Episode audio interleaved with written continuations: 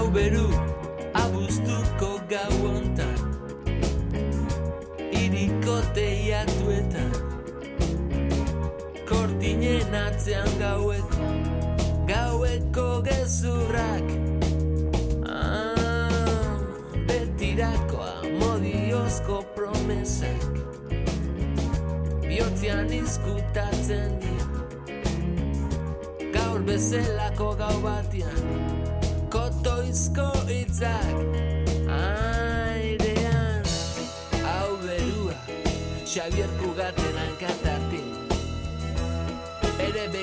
pekindarrek ¿Qué tal estáis? Os saludamos desde la Casa de la Palabra.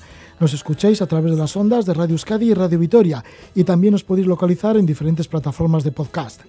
Vamos a recibir enseguida al reportero Miquel Ayestarán, instalado con su familia en Jerusalén, donde ejerce de corresponsal, pues él está totalmente cautivado por la parte vieja de la ciudad y así publica un libro con el título de Jerusalén Santa y Cautiva y da fe de, ello, de cómo le gusta esta parte vieja de la ciudad, ya que lleva al lector a callejear por los barrios árabes, judíos, armenios y cristianos, todos ellos cargados hasta el extremo de historia y religiosidad.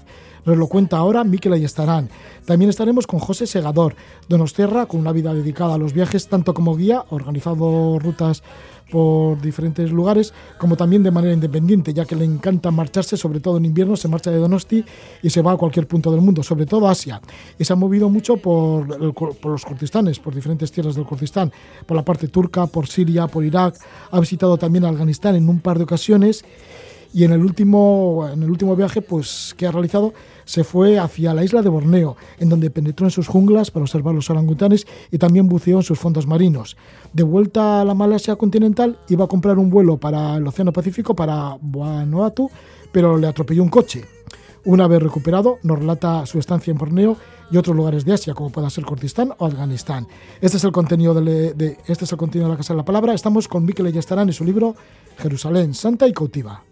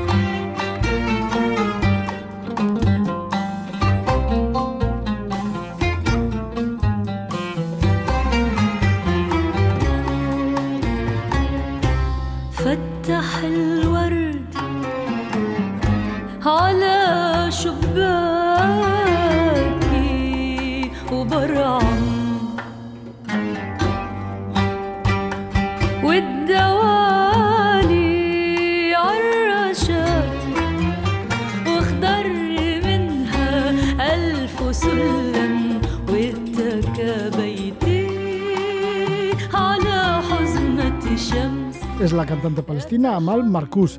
Y tenemos que congratularnos porque estamos con Mikel Ayestarán. Mikel Ayestarán, nacido en Beasain, en Guipúzcoa, en el año 1975. Es corresponsal en Jerusalén, especialista en los conflictos abiertos en Oriente Medio. Trabaja como redactor multimedia para distintos medios. En el año 2015 se trasladó a Tierra Santa con su familia para seguir desde allí la actualidad en la región en periódicos como del Grupo Vocento, también, ya sabéis, en EITV. Además, es socio y cofundador del colectivo de reporteros 5W. Ha publicado Oriente Medio, Oriente Roto, esto fue en el año 2017. Luego llegó a las cenizas del Califato en el 2018 y ahora está las librerías Jerusalén Santa y Cautiva. Relata cómo se sienta con su mujer Aloña y sus dos hijos, sus dos niños, Ani y Telmo, que cuando llegaron tenían 3 y 5 años. Eh, va conociendo la ciudad mm, barrio por barrio, mm, va re- recogiendo también personajes que le introducen en la forma de pensar de los palestinos, de los judíos, de los cristianos, de los armenios. Es una guía este libro para conocer Jerusalén, especialmente la ciudad vieja, y también para profundizar en una historia milenaria. Miquel Ayestarán llega desde Jerusalén para compartir con nosotros. Le agradecemos un montón. Gracias, Miquel, por estar con nosotros. Muchas gracias, Roge. Bien, Miquel, pues, eh, ¿por qué eliges Jerusalén para, para hacerlo centro de tus movimientos en otras ciudades que también barajabas, como el Cairo o Beirut? Bueno, hay, hay, hay muchas razones, ¿no? Hice un, como dices, un casting regional, sobre todo fueron Beirut y Cairo y Jerusalén, fueron las tres eh, opciones y finalmente me decanté por Jerusalén.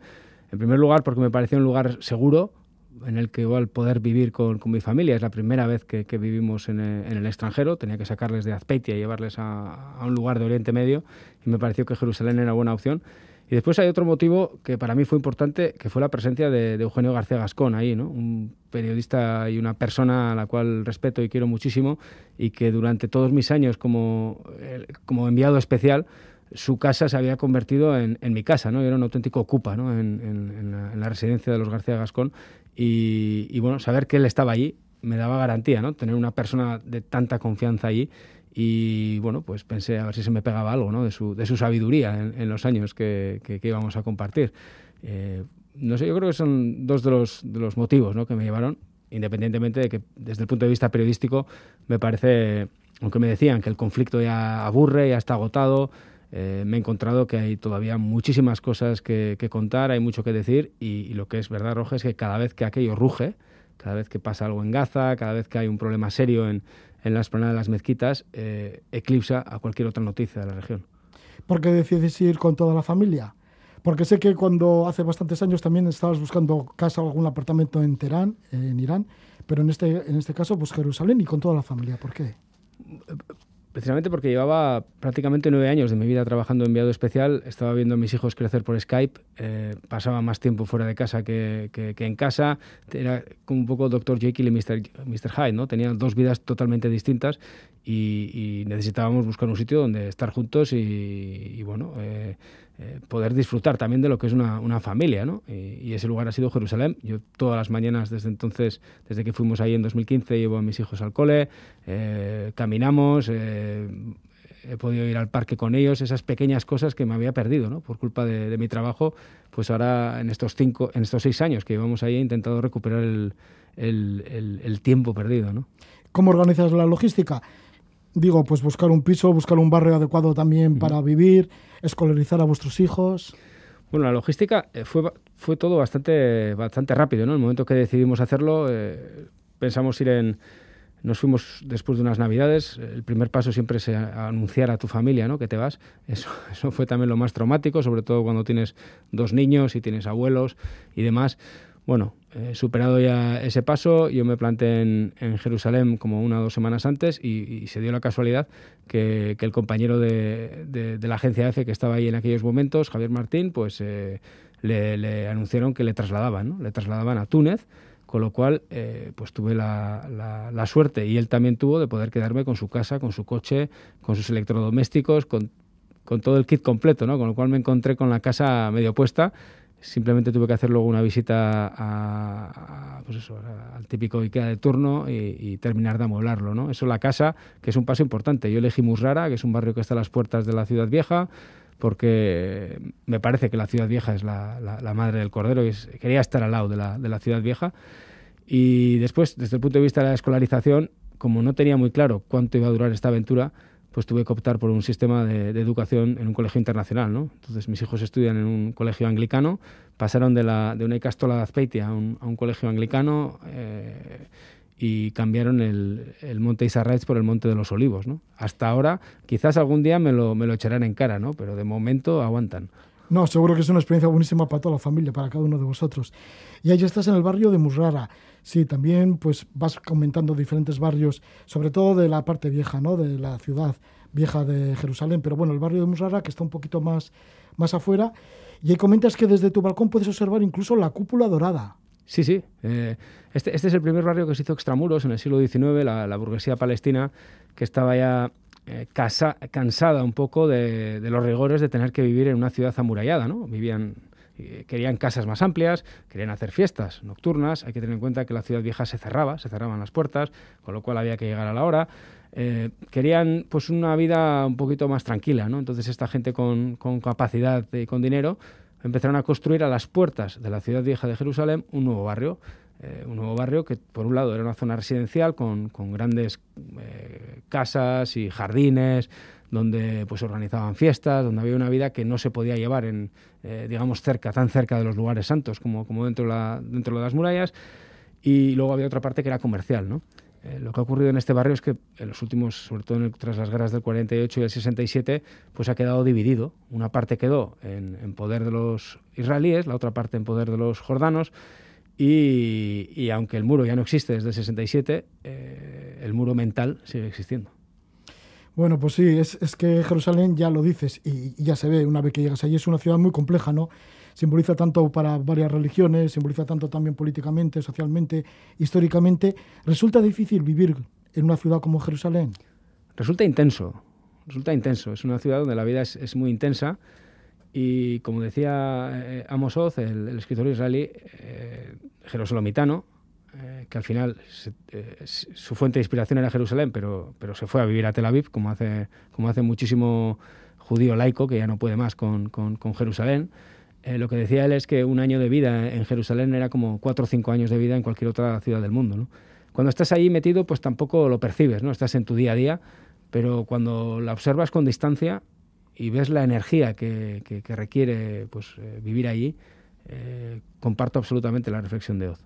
¿Abruma ese carácter sagrado para judíos, musulmanes, cristianos de la ciudad vieja? Sí, abruma sobre todo eh, la capacidad que ha tenido cada una de estas narrativas religiosas de, de- de separar a, la- a- a los moradores de la ciudad vieja. ¿no? Viven de espaldas los unos a los otros. Están apenas unos minutos, tú lo conoces, caminando de, de los tres lugares santos, están prácticamente unidos. Y ahí lo que importa son las piedras y las tradiciones, ¿no? muy por encima de las personas. Sí, porque ahí están los lugares sagrados básicos ¿no? para estas religiones. La esplanada de las mezquitas, también el monte del templo para los judíos, y el muro de los lamentos y el salto al sepulcro. O sea que ahí Sí. es todo en pocos metros cuadrados, ¿no? en muy pocos metros, metros cuadrados y sin embargo son, son tres lugares físicamente tan cercanos como espiritualmente alejados, diría yo. ¿no? Analizas cada uno de estos barrios dentro de lo que es la ciudad vieja, porque eres un enamorado de la ciudad vieja, ¿verdad? A mí, me, a mí es lo que más me interesa, no solamente yo creo ya de Tierra Santa, sino de, pues prácticamente en, en Oriente Medio, me atrevería a decir, ¿no? La Medra del Cordero es esta ciudad vieja, ¿no? Eh, si llevamos tantos años de, de conflictos y posconflictos, eh, eh, esta es la fuente de todo eso, ¿no? Eh, sí, sí, me, me interesa muchísimo y por eso quería dedicar este libro exclusivamente a, a la ciudad vieja, que, que ha sido otra forma también de ayudarme a escribir, ¿eh?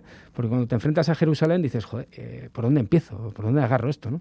Y entonces tener- limitarlo a la, a la zona amurallada eh, me ha servido muchísimo, ¿no? Para, para hacerme mi esquema mental y por ir trabajando barrio por barrio y lugar santo por lugar santo. Sí, que vas conociendo mucho estos barrios, que al principio igual estarías como muy perdido, pero como vas calle por calle, callejuela por callejuela, y lo bonito que haces al lector también que camine por sus calles, ¿no? Sí, Entonces ya mm, sí que te empiezas a orientar un poquito más.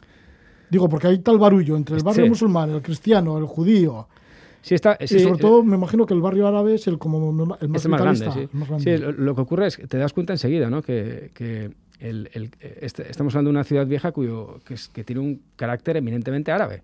Aunque, digamos, desde Israel se insiste en, que estamos hablando de la capital unida, indivisible del Estado judío, la capital eterna de los judíos, eh, sí, pero fuera de ese discurso oficial, cuando uno baja a la ciudad vieja de Jerusalén, se da cuenta que su icono más importante es un santuario musulmán, como la cúpula dorada, y que la mayor parte de la población que vive en Tramuros es árabe y el idioma que se habla en la ciudad eh, vieja es el árabe. El árabe entonces, es, eh, bueno, luego vas encontrando en las casas de, de colonos que te pueden plantar 25 banderas de Israel, pero es muy difícil ¿no? Eh, que, que- que se erradique ese, ese carácter de, de- de una ciudad vieja eh, eminentemente árabe por ahora.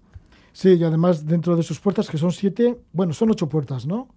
Pero siete de las principales. Son- sí, y hay, hay una que está, es- es- tenemos una cerrada, que es la puerta dorada, que estamos a la espera de que vuelva el Mesías. Cuando vuelva el Oh. Mesías se abrirá y, su- bueno, por eso precisamente el cementerio más importante de Jerusalén, el del Monte de los Olivos, el cementerio más, más importante de los judíos, eh, pues conseguir un nicho allí es como comprarte un piso en la concha, ¿no? Es, es algo... Porque lo que están es... eh, la gente quiere ser enterrada allí porque piensan que cuando llegue el juicio final eh, ellos van a ser los primeros en acceder a- bueno, al monte del templo. El problema es que, claro, después de... han pasado dos mil años, ¿no? Eh, desde que comenzaron a hacer este cementerio, y en este tiempo, pues, eh, han pasado por allí también los musulmanes. Y los musulmanes también han hecho su propio cementerio en el otro lado de la muralla. Y también están los franciscanos, que tienen su cementerio en la mitad, entre unos y otros. Con lo cual yo siempre les, les- les bromeo con esto. Y digo, bueno, entonces cuando, cuando llegue este juicio final, sí, los judíos vais a ir, pero, pero ¿qué, ¿qué va a pasar con los otros que os tenéis por el camino? ¿También van a entrar? ¿No van a entrar? Y, y normalmente no, no, suele- no suelen entrar a este debate. Sí, bueno, pues ya dices, ¿no? Que la ciudad vieja de Jerusalén que está intramuros, bueno, pues que se nota que tiene más sabor eh, musulmán o bueno, más, bueno, diríamos árabe en general, ¿no? Y es que dices en el libro que es el más poblado, el más vibrante, que bueno, que se entra por la puerta de Damasco, que es la más común y popular, que ya estaba construida en el siglo II, o sea que bueno, que todo hace una vez que te metes por la puerta de Damasco, meterte en ese mundo árabe. Sí, no, y luego además hay un factor también a tener en cuenta muy importante, y es que, eh, eh, digamos que las, la- desde el 48 al 67, las fuerzas jordanas ocuparon el barrio judío de la ciudad vieja, expulsaron a todos los judíos y lo destrozaron. Con lo cual, eh, el barrio judío que tenemos ahora mismo es un lugar absolutamente moderno, reconstruido, que está, está habilitado con rampas para que se pueda visitar en silla de ruedas, cosa que es imposible en el resto de la ciudad vieja, ¿no? que es, que es, es, eh, de siglos y siglos. ¿no?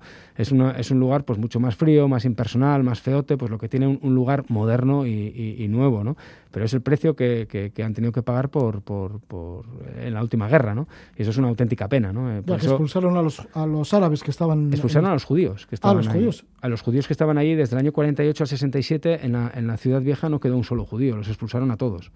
eh, las fuerzas jordanas. Entonces, eh, eh, no solamente les expulsaron, sino que arrasaron su barrio, ¿no? En su, la zona donde vivían. Y, y por eso, eh, quizás, ahora dices, bueno, el carácter sí que es eminentemente árabe, pero hay que tener en cuenta lo que ha pasado en los últimos años, ¿no? Eso quedó arrasado, no quedó, no quedó un judío entre el 48 y el 67. Sin embargo, ahora sí que los judíos están ocupando parte de, de algunos de estos barrios. ¿no? Sí, sí, el- ahora en el año 67, con la llegada de, con la victoria en la Guerra de los Seis Días, Israel recupera toda la parte oriental de Jerusalén y entre ello la ciudad vieja. Y lo primero que hace es, eh, volver al, al barrio judío y también lo que hacen los israelíes es derribar todo lo que era el antiguo barrio marroquí que se llamaba, porque eh, para poder hacer una plaza delante del muro de los lamentos. Que en el muro de los lamentos antes apenas había un metro y medio entre la pared y la primera casa. ¿no? Eh, las fotografías son, son, son, son preciosas, ¿no? de aquella época, de cómo era la, la- la ciudad vieja. Eh, y aquí, pues una vez más, se cumple eso. ¿no? Ca- Cada, cada parte, cada vez que ha tenido posibilidad de, de- de borrar un poco el pasado de la otra parte, eh, no, ha perdido su, su- no ha perdido el chance de hacerlo. ¿no? ¿Cómo funciona el movimiento de colonización dentro de la ciudad vieja? Bueno, es, es- yo creo que es la, la máxima prioridad, ¿no? Eh, intentar ocupar y intentar, esta, intentar judaizar eh, la mayor parte de territorio posible cerca, de, cerca del Monte del Templo. Ese es el gran objetivo de- del ultranacionalismo sionista y, y funciona, pues, eh, digamos que todo lo que es el movimiento de ocupación es un, es un movimiento eh, absolutamente apadrinado por el, por el gobierno, por las autoridades, no es algo que, que- que- que surge de la nada, ¿no? Tienen, tienen la luz verde de todo lo que es el, el sistema judicial y el, y el aparato de seguridad eh, de- de- del, del gobierno, pero luego tienen diferentes formas ¿no? de ir haciéndose con casas, desde compra a, a compra de casas a, a- a familias árabes, eh, tanto musulmanas como cristianas, a través de estos fondos que están en las islas. mm, Nunca sabes de dónde viene el dinero, nunca se puede localizar, pero acaban pagando auténticas barbaridades ¿no? para, para tener esas casas y luego allí eh, las, las comparten con agrupaciones de colonos que envían familias hasta, hasta otro- otros sistemas que no son directamente una compra, sino que se reivindica ese suelo como suelo que ocuparon los judíos antes del 48.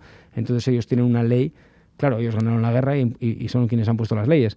Ellos tienen una ley que, que tienen derecho al retorno a esas propiedades, ¿no? algo que, por ejemplo, los palestinos no tienen. Sí, sueles preguntar también a judíos ultraortodoxos y algunos de ellos piensan que la única solución es derribar la cúpula dorada, que es súper sagrada para los musulmanes, y ahí levantar sobre ella el tercer templo. Claro, es que eh, eh, lo que tenemos, eh, el gran conflicto religioso que tenemos montado ahí es que la esplanada de las mezquitas es el tercer lugar más sagrado del mundo para musulmanes, pero es el lugar más sagrado del mundo para los judíos, porque allí piensan que estaba el, primer templo, ¿no? Y ahí estaba también la piedra del sacrificio. Entonces, eh, digamos que hay un movimiento, hay un movimiento ultranacionalista radical que, piensa que no se va a poder acabar este conflicto hasta que no se acabe con los santuarios musulmanes en esa esplanada y se vuelva a construir el templo. Eh, de momento lo que están haciendo es excavar, excavar, excavar, excavar, intentando buscar algo de aquel primer templo eh, de la época del rey David.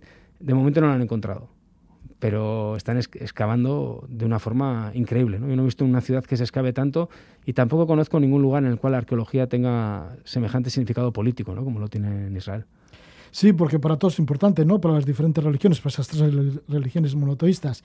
En el caso, por ejemplo, de en el barrio musulmán también se encuentra la Vía Dolorosa, que es el camino que recorrió Jesús con la cruz a cuestas hasta el Gólgota. O no, o no. o no. Por eso que también preguntas a gente sobre, sobre el tema.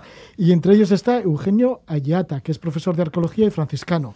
Y le preguntas, bueno, ¿realmente Jesús pisó estas, estas piedras por donde va esta vía dolorosa? Claro, es la gran pregunta, y yo se la hice, yo, se la- yo estaba obligado a hacérsela, pero es la pregunta que le hacen sistemáticamente los miles y miles de peregrinos que pasan por allí, ¿no? Eh, que, quieren realmente pisar las piedras que pisó Jesús.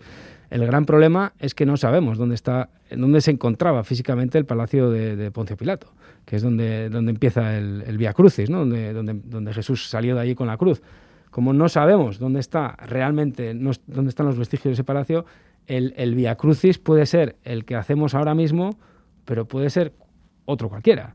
Eh, entonces, eh, lo que tenemos ahora es un camino que, viene desde la época de las cruzadas, se ha instaurado más o menos como un posible recorrido, pero es, el- es puramente una tradición. No, los, eh, los franciscanos son serios, son los custodios de, los lugares santos allí y, y ellos te dicen claramente, ¿no? O sea que no. Ellos, por ejemplo, van moviendo las estaciones, es- las, las estaciones del Via Crucis las mueven en función de donde tienen mejor hueco para los grupos de turistas, ¿no? Eh, entonces bueno, aquí es realmente donde cayó Jesús con la cruz y vino, y, no, eh, pues eh, bueno, pues quizás sí o quizás no, pero es ya un tema de fe, Roger. Sí, tema de fe. Bueno, y además está bien el libro porque también es como una guía, ¿no? Para cuando te metes ahí en la ciudad vieja, saber a dónde acudir o cuáles son los establecimientos con más con más solera, ¿no? Por ejemplo, junto a la quinta estación está el restaurante de Abu Sukri, especialista en hummus acompañado de falafel y ensalada de tomate. Es una que- maravilla, Que sitios, debe tener una tradición ya tremenda. Sí, sí, son sitios con, con mucha tradición y muy conocidos, eh, muy, muy castizos, diría yo, ¿no? Muy, muy ahí de, de- lugar. Y eh, eh, gracias a Dios, los, los grandes grupos que venían antes, porque eh, la ciudad vieja, antes de la pandemia, acabó estando absolutamente masificada. Yo no entiendo cómo podía encontrar la gente la espiritualidad en un lugar así, ¿no? Con grupos y grupos y grupos, eh, con sus banderitas, eh, sus altavoces, era, algo bastante fuerte, ¿no? Pues el, Abu Shukri está en mitad de la Vía Dolorosa, pero estaba eh, seguía estando libre de los, de los grandes grupos, ¿no? Con lo cual tú podías estar ahí, sentarte un rato, comerte tu hummus y, ver pasar, ¿no? El, desfile internacional de- de peregrinos. Eh, pero bueno, como el Abu Shukri, lo bueno de esta ciudad vieja eh, es que hay- encuentras eh, muchos sitios ¿no? de este nivel, ¿no? de este nivel y que, que- que- que, digamos siguen siendo vírgenes, ¿no? diría yo. Sí, porque indicas también una cafetería con más de 100 años, bastión del café árabe o café turco. También otro lugar que hace unos pasteles y unas galletas, las de Jafar Tayar, que deben ser impresionantes. Jaffa, sí, sí. Jafar. Buenísimo, son sitios sí. buenísimos. Y encima son sitios que, claro, cuando vives allí, pues eh, vas, acabas tomándote ahí el café, eh, coma- comiéndote ahí el pastelito y, y el hummus cada vez menos, si, si quieres que te sea sincero, porque hay que tener, o sea, el hummus es... es- es como un puré de garbanzos. sí, eso, sí, es ¿no? un puré de garbanzos, es, es contundente, es contundente. Sí, sí. Y, y también hablas del síndrome de Jerusalén, que sí hay que personas que están con ese síndrome de Jerusalén. Sí, como sí, un gente- norteamericano, ¿no? Que va vestido como de Jesús, con una Bueno, blanca. yo, yo, sí, se llama Santiago. Santiago, él es de Michigan, lleva ocho años viviendo en la Vía Dolorosa, cerca del Santo Sepulcro, a la espera del juicio final. Eh, vestido como Jesús, va con una túnica blanca, eh, descalzo, vive de la caridad. Eh, bueno, tienes, la- la- digamos, el retrato que tenemos de, de- de- de- de los retratos que se hacen de Cristo, ¿no? Pues es, es muy parecido la- el look que lleva él. Pero hablando con él, con él ¿no? lo primero que le, preguntas es si, él, si es, víctima del síndrome de Jerusalén o, hablando con gente franciscanos, con otros religiosos, eh, dicen que no, dicen que no. Eh, él quiere seguir el ejemplo de vida de Jesús, pero no se cree Jesús, ni se cree que, que va a asistir a la última cena, ni se cree...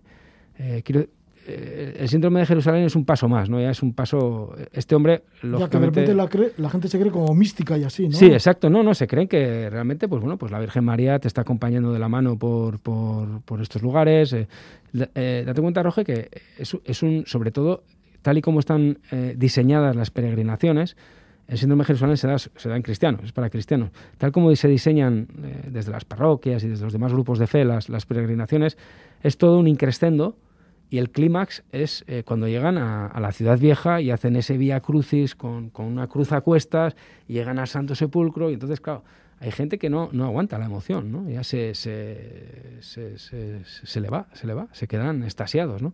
He visto, sí, número- algunas, algunas confesiones públicas ahí, algún tipo de situaciones de gente que está superada, ¿no? Pues, pues no sé, muchos que pueden tener problemas en sus países de origen, que van ahí a curar todos sus males, a, a intentar redimir todos sus pecados. Y, y claro, la potencia que tiene el sitio y, y después de una semana eh, que estás oyendo, estás a ocho rosarios diarios, a misas, demás, pues claro, llegas allí y, y acabas, hay algunos que acaban, que acaban, sí, sí, acaban bastante, bastante tocados. No es muy frecuente, pero, pero sí hay casos, claro. Sí, pero Jerusalén sí que tiene algo de especial, ¿verdad? Cuando estás en el Monte de los Olivos, que también será, me imagino, uno de tus sitios favoritos, ahí no se respira algo especial. O por Claro, lo por menos viendo supuesto, la sí, sí. ciudad y la ciudad vieja desde, No, no, sí, sí. desde el Monte de los Olivos. Es- sí, sí, la, la ciudad es, la ciudad es, es- es claramente un lugar eh, especial, ¿no? De, de- hecho, que llevemos eh, miles y miles de años los hombres eh, matándonos por Jerusalén, le, le confiere un- un- una personalidad que no tienen otros lugares en, en la región, ¿no? Eh, sí, sí, tiene una personalidad eh, muy, muy, muy marcada esta ciudad, ¿no? Y los sonidos, eh, la luz, la luz de Jerusalén yo no la he visto en otro sitio, esa luz, ese, ese, ese cielo azul, ¿no? La velocidad con la que pasan las nubes. Es algo, yo me puedo pasar horas en la ventana mirando cómo, cómo vuelan las nubes en Jerusalén. Es una ciudad que está a mil metros. Eh, cuando subes de, de- de Tel Aviv es prácticamente como si ascendieras un puerto de montaña, ¿no? Y luego llegas ahí y siempre la temperatura es, es- es ideal, sobre todo en los veranos tan cálidos de- de- Medio Oriente. Jerusalén a la noche te tienes que tapar. Es, es- un sitio que tiene muchos componentes que son únicos. Sí, porque la brisa del atardecer no le llaman la caricia de Dios, ¿o sí? Sí, sí, tienen algunos le llaman la caricia de Dios, esa, esa brisa. Eh, y bueno, y todo esto estamos hablando desde el punto de vista pagano, ¿no? Sin entrar ya en, los aspectos religiosos, ojo. Sí, sí, sí. Bueno, que da para mucho hablar Jerusalén. Bueno, y para escribir libros, porque este es el primero que escribes de Jerusalén, pero seguro que te da para más. Estamos con Miquel Ayestarán, corresponsal en Jerusalén mismo, y el libro se titula Jerusalén Santa y Cautiva, y tiene un subtítulo de, eh, con el- que dice Desde el corazón de la ciudad vieja a la eternidad. Y es así, ¿no? Puede ser también así, ¿no? Para muchas de las gentes, por lo que estamos hablando. Sí, sí, es, es un... Y bueno, como aprendizaje ya, en tu caso, de toda la familia, ¿no? Y como corresponsal también, y como reportero. Sí, la verdad es que eh, yo siempre oía lo de que todos los caminos llevan a Roma y al final todos los caminos, eh, para los ahí estarán, Zubizarreta, todos los caminos nos llevan a, a Jerusalén, ¿no? Y, y ahí estamos. No sé si algún día me lo perdonarán, sobre todo mis, mis hijos, ¿no? Porque es un poco jaula de grillos, sinceramente. Pero de momento ahí estamos, ¿no? Ahí estamos y, y- y este libro tenía, tenía una necesidad ¿no? de hacer un, libro así. En los dos anteriores había mencionado Jerusalén porque realmente no me atrevía a enfrentarme a Jerusalén, no sabía cómo, cómo hacerlo, ¿no? porque está, me daba la sensación que está todo escrito, está todo explicado y, y la gente iba a decir, bueno, ya está otro libro de Jerusalén. ¿no?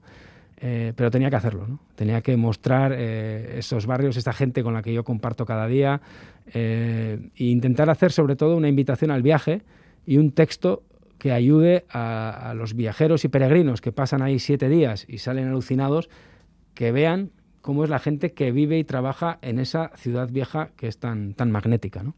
Pues yo creo que lo has conseguido y además con creces, porque la verdad, una vez que empiezas a leer el libro, es que te arrastra y te arrastra y, y no paras de, de leerlo. Este es el libro de Miquel Ayestarán, Jerusalén Santa y Cautiva, que lo edita Península. Gracias por ello, Miquel Ayestarán. Muchísimas gracias, Roja.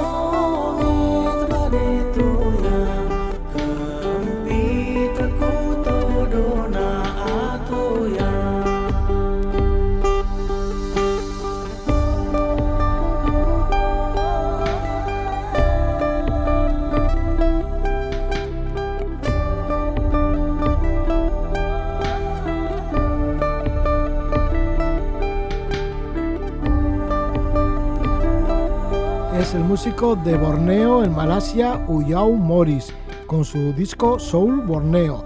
Y de Borneo viene nuestro invitado, José Segador.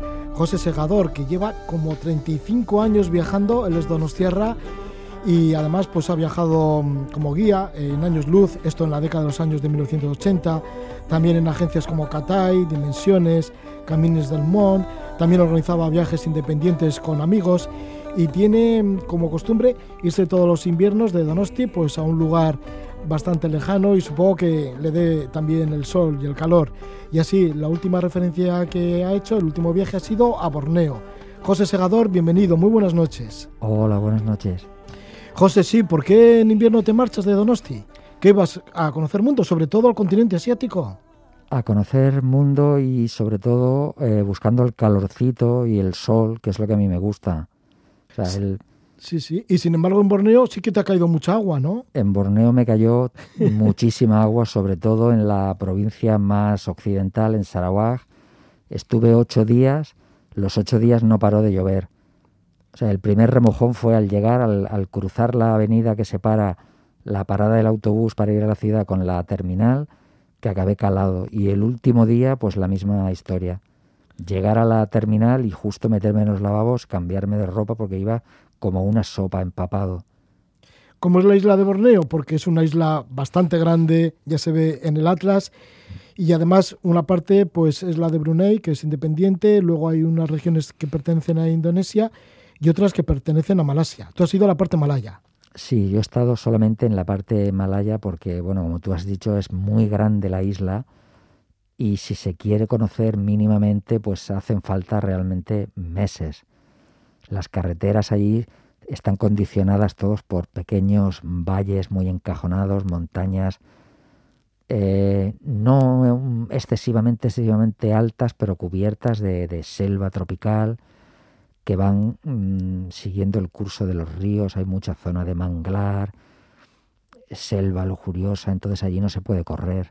Tienes que ir despacito y para conocer la isla en su conjunto, tanto la zona norte, que son las dos provincias eh, malayas, como la del sur, que es la provincia de Kalimantan, que pertenece a Indonesia, pues necesitas, mm, yo calculo que un mínimo, un mínimo de dos meses. Entonces yo preferí centrarme en el norte. ¿Cómo es esa zona lujuriosa con lluvia, con lluvia tropical? ¿Cómo Pues se convierten los ríos? ¿Cómo se convierte la vegetación? Porque todo, bueno, será exuberante, ¿no? Y más allá. Eh, sí, es realmente espectacular. Ya desde el avión se ve que es un manchón verde lujurioso ahí tendido sobre el mar, con esa leve neblina que exhala la tierra y los árboles después de la, de la lluvia, que forma como una calima que se va posando muy suavemente sobre las montañas y en, los- en lo más profundo de los valles. Y hay una diferencia muy grande entre lo que es la provincia más occidental, Sarawak, con Sabah, que es la, oriental. La primera es mucho más abrupta, es mucho más montañosa, no tiene grandes ciudades excepto la capital, eh, que es Kuching. Es el punto también principal de entrada, tanto de, de la parte occidental de Borneo como de, de la provincia de Sarawak. Y Sabah ya es un poquito más plana, plana entre comillas, comparándola con Sarawak, es bastante más plana tiene algunas ciudades ya de tamaño medio y tiene muchísimas reservas eh, naturales, como una que está en el, en el centro, el Valle de Danum, que es donde se concentra la mayor eh, colonia que existe de una especie endémica de ahí de Borneo, que es el, el elefante pigmeo. Unos elefantitos de un color así como gris perla, muy bonitos, que no suelen alcanzar los, los adultos, no suelen alcanzar más del metro setenta de altura. Entonces es una cosa muy, muy eh, típica de ahí, junto con el orangután rojo, que es prácticamente, por así decirlo, la, la mascota, el signo distintivo de la fauna de Borneo. Y es el mejor sitio para, para verlos. ¿Has visto tanto a los orangutanes como a Eh. estos elefantes pequeñitos? Bueno, relativamente pequeños, ¿no? Eh, sí, sí, es relativamente fácil ver a los orangutanes porque hay un centro de recuperación de orangutanes que han sido rescatados porque estaban heridos por algún atropello o porque los habían rescatado de, de las manos de, de, las mafias internacionales que trafican con especias protegidas, etcétera, y tienen montado un programa de recuperación y en un centro específico para ellos que se llama el centro de Sepilok, está muy cerca de una ciudad que se llama Sandakan, en la costa sur de Sabah, y ahí se les puede ver pues perfectamente, tienen como un, un área acotada donde se les alimenta y a unos 12, 14 metros han montado unas dos, tres semicírculos de, de, asientos y allí la gente pues se sienta en silencio sin disparar con las cámaras ni utilizar flash ni hablar ni nada. Y se pueden ver perfectamente cómo ellos están por allí por las ramas alimentándose, bajan a coger las frutas que les dejan y los y las raíces y las plantitas comestibles y tal. Y se les ve perfectamente es, es realmente precioso ver a estos animales. El color tan tan bonito que tienen y resalta muchísimo sobre el verde lujurioso de las de las grandes plantas pues ese color así como rojizo panocho que tienen tirando casi a morado ese es precioso. Son auténticos fogonazos de color eh, metidos ahí en la en la selva. Y además se les ven muy pacíficos. No es un animal así que ataque fácilmente al hombre ni, ni nada. O sea en el caso de que tú te mantengas a una cierta distancia y de que no provoques ruidos o grites o tal, él no, no va a venir nunca a, a atacarte. Sí, tiene que impresionar ver a estos orangutanes sí. también en su medio, ahí en la selva, en Borneo. Y este es el último viaje que ha hecho nuestro invitado, José Segador, a Borneo, en la zona de Malasia. Y esto fue de diciembre de 2019 a marzo de 2020. Volviste a Donosti poco antes de que se diera la alarma por la pandemia, pero bueno, aprovechaste bien el tiempo. Pero hay que decir, pues eso, que llevas 35 años viajando, que sobre todo viajas hacia Asia, te gusta mucho Oriente Medio, y en Oriente Medio, pues uno de tus lugares predilectos debe ser el Kurdistán, porque has estado en los diferentes Kurdistán, tanto en Turquía como en Siria como en Irak. ¿Por qué mm, esa idea de ir a Kurdistán? Tendrás ya una visión amplia de lo que es este, esta nación, ¿no? que está dividida en diferentes países.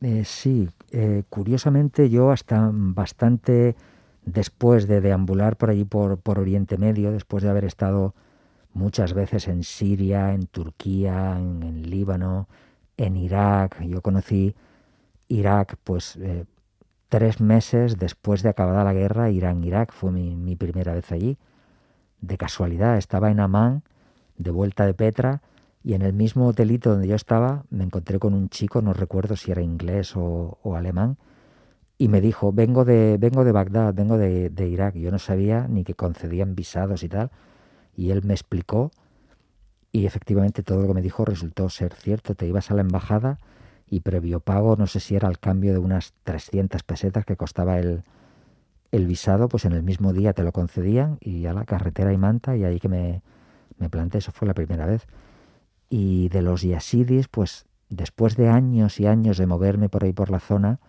empecé a leer un poco, empecé a, a encontrar referencias de esta antiquísima religión, empecé a documentarme un poco y bueno, también vi pues que no era excesivamente eh, dificultoso llegar a su centro espiritual, que es un pequeño vallecito que está hacia el norte de Mosul, hay una, bueno, lo que es la, la llanada de Nínive, que se llama, que está salpicado de, de aldeas donde viven cristianos, donde viven yasidis y otra minoría religiosa muy interesante, que se da sobre todo en el norte, que se llaman los Shabak. Los, y, sí, los yasidis que se encuentran aquí en la zona del Kurdistán de Irak. Eh, sí. Y has estado con ellos en las montañas de Sinjar, ¿no?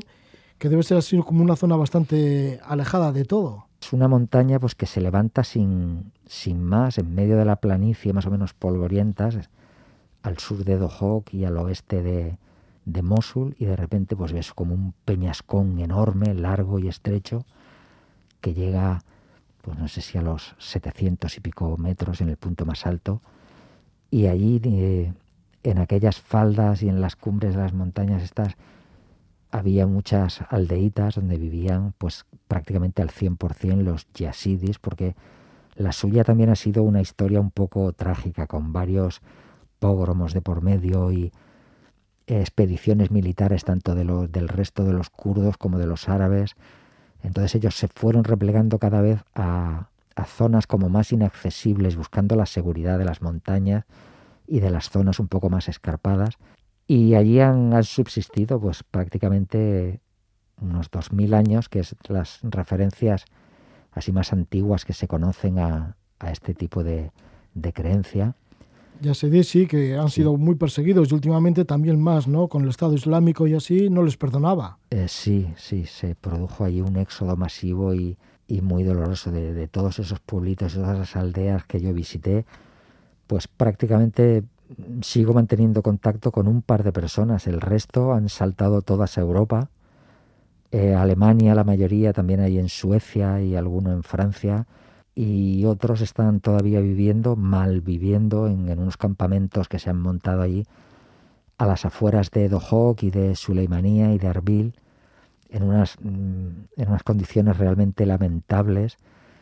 Y bueno, pues muchos de estos pueblecitos incluso se, se llega a especular que jamás van a volver a ser habitados otra vez, porque quedan un poco pues en la, en la línea esa como de tierra de nadie, la influencia de los árabes eh, desde el sur en Mosul y demás y ya la zona pues predominantemente kurda que empieza como a unos 18 kilómetros al norte de, de, Mosul ya una vez pasada la llanura esa que le llaman pues la, la llanada de, de Nínive que es el nombre antiguo que se, se conocía a Mosul.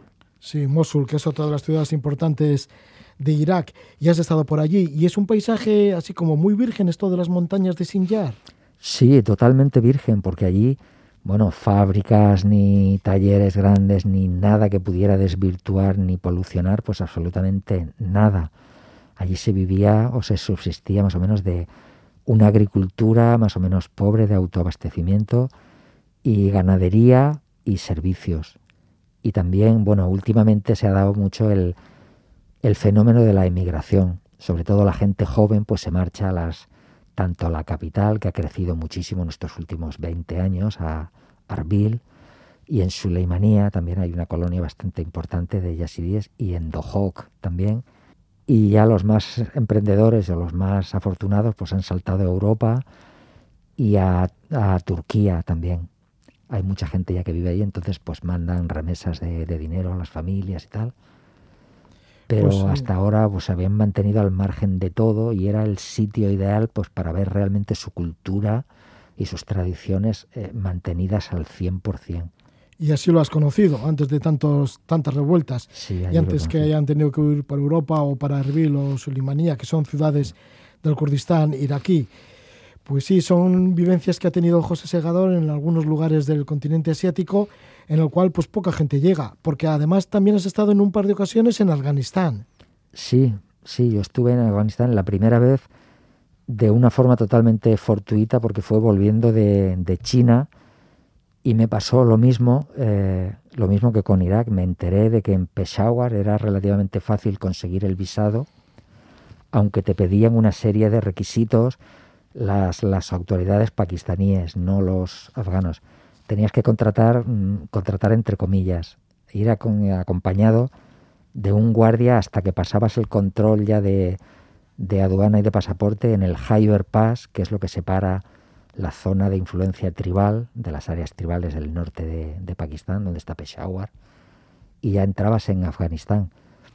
Pero conocía gente en el bazar, afganos, que había muchísimos refugiados allí, y me dijeron, nada, no hagas nada porque además tienes que pagarle al soldado este que venga contigo y tal, y suelen ser bastante plastas y tal.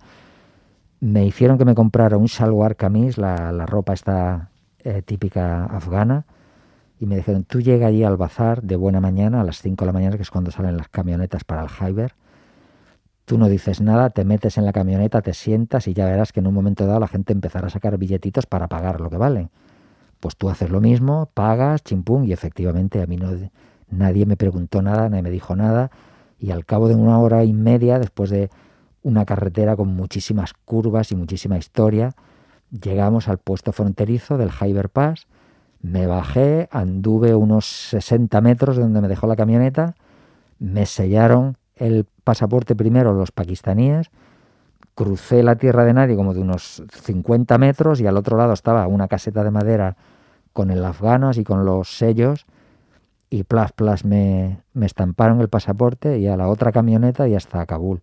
Y esa fue mi primera vez en, en Afganistán. Es tan evocador Afganistán, como dicen. Sí, es... Porque muy- la gente que entra en Afganistán parece que no se lo olvida nunca. No, no, realmente es algo espectacular. Yo la pena que tengo es no haber conocido ese Afganistán que conocieron, por ejemplo, los, las oleadas de hippies en los años 60 cuando hacían el famoso Indian Trail, ¿no? que se hacía todo el recorrido desde Europa hasta la India, pasando por Asia Central y por Afganistán. Hubo un, un matrimonio de franceses, Roland y Sabrina Michaud, que publicaron luego una serie de libros fastuosos, realmente impresionantes, con fotografías de, de, todo Afganistán. Y bueno, para mí aquello era como, como las mil y una noche mm, revividas, ¿no? Con piernas y moviéndose de un lado para otro. Incluso hoy en día, parte de esa magia todavía la ves, pero ya no te sale al paso como antes, porque era todo. Ahora, de alguna forma, tienes que ir tú buscándola pero hace 30, 30 años atrás aquello debía ser, bueno, realmente la, la locura, ¿no? Sí, Tanto- esta ruta de los hippies, ¿no? Que muchos se quedaban allí en Afganistán, no, no continuaba hacia la India, que era el objetivo Efectivamente, final. hubo gente que ya encontraron su Shangri-La y dejaron, bueno, mejor que esto ya no puede ser nada, ni Goa, ni, ni Nepal, ni nada, entonces Sí. nos quedamos aquí. Hay un libro muy bonito de Ana María Briongos que hizo este viaje por la ruta hippie hacia la India, pero se quedó en Kandahar y el libro se llama así, Un invierno en Kandahar. Sí, sí, efectivamente lo leí, sí. Sí, y para ti fue tan bonito Afganistán. Sí, fue realmente interesante y, y bonito, a partes iguales, bonito y a veces eh, triste por, por las consecuencias de la guerra, por lo que veías, un pequeño valle pristino con apariencia alpina allí de camino hacia Masar-e Sharif y de repente abajo despeñado allí a la orilla del río pues veías la carcasa de un tanque ruso allí destripado una, cosa totalmente incongruente ¿no? o, o enfrente de los de los minaretes de Ghazni unos minaretes preciosos del siglo XII de la dinastía gaznávida pues también un grupo allí de, de tanques todos despanzurrados, oxidados y las, las ovejitas por allí pastando entre los minaretes, los tanques, la, la hierbita que ya empezaba a salir porque aquello era ya abril. Y luego otra cosa que me impactó muchísimo, en el camino desde Kabul hasta Masar-e Sharif se pasan por unas planicies que hay como medio camino, ya una vez pasado los desvíos hacia el, la zona del Panjshir, que era donde era el famoso Mahmud, aquel el comandante Mahmud que lo asesinaron unos unos talibanes, pues hay unas como unas planicies muy grandes y todavía por ahí a lo lejos se pueden ver pequeñas caravanas de, de camellos bactrianos con los nómadas cuchi, las mujeres vestidas todas con unos ropajes increíbles, unos colorines, unas faldas así como con mucho vuelo, con mucho volante y mucha bisutería de, de plata y corales. Y lo que más me impactó de todo eso es los bordes de la carretera están todos marcados con unas piedras, unos pedruscones pintados en rojo que indican campos de minas. Esto lo ves durante kilómetros, kilómetros y kilómetros. Se te pierde la vista y vas viendo aquella especie como de parcelas delimitadas. Y yo me di cuenta porque en una de las, de las paradas que hicimos me aparté un poquito, intenté apartarme para orinar y los que estaban en la camioneta conmigo empezaron a chillarme y me señalaban, me señalaban. Yo no entendía lo que me querían decir hasta que uno juntó las manos así y con un gesto me hace ¡boom! Como diciéndome, minas. Y entonces, claro, me empecé a fijar más y efectivamente, o sea, es que era desde incluso desde la, desde la camioneta, yo me asomaba a la, a la ventanilla, kilómetros, kilómetros y kilómetros con los pedruscos aquellos en rojo marcando minas. Y bueno, todavía, todavía, desgraciadamente hoy, hoy en día, de vez en cuando, pues algún pastor o alguno de estos nómadas y tal, pues salta por los aires. Pisan una de esas minas y, y hasta luego, Lucas.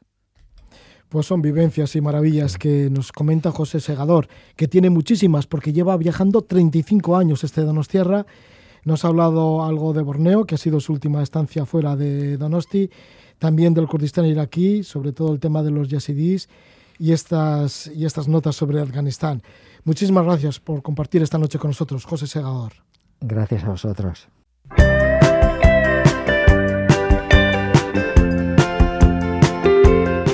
José Segador y todas esas experiencias que ha tenido en la isla de Borneo, entre otras, pues nos lo ha contado aquí, en la Casa de la Palabra. Y este va a ser el último programa antes de irnos de vacaciones. Durante este mes de julio pues estaremos ausentes, aunque seguiremos emitiendo la Casa de la Palabra. Nos tendréis todos los días de lunes a jueves a la medianoche en las sintonías de Radio Euskadi y Radio Vitoria, porque vamos a traer por aquí un montón de programas con presentaciones y despedidas nuevas, pero con entrevistas entresacadas del archivo del programa. Recuperaremos voces y historias que merecen la pena volver a escuchar. Así que atentos porque sí que nos vamos mm, de vacaciones en julio, pero el programa seguirá muy presente. Aquí estaremos atentos y puntuales a la cita. Gracias por vuestra atención y feliz verano. Ah, os dejo con la música de Turner Cody and the Soldiers of Love y el tema Telling Stories. Pues eso, feliz verano.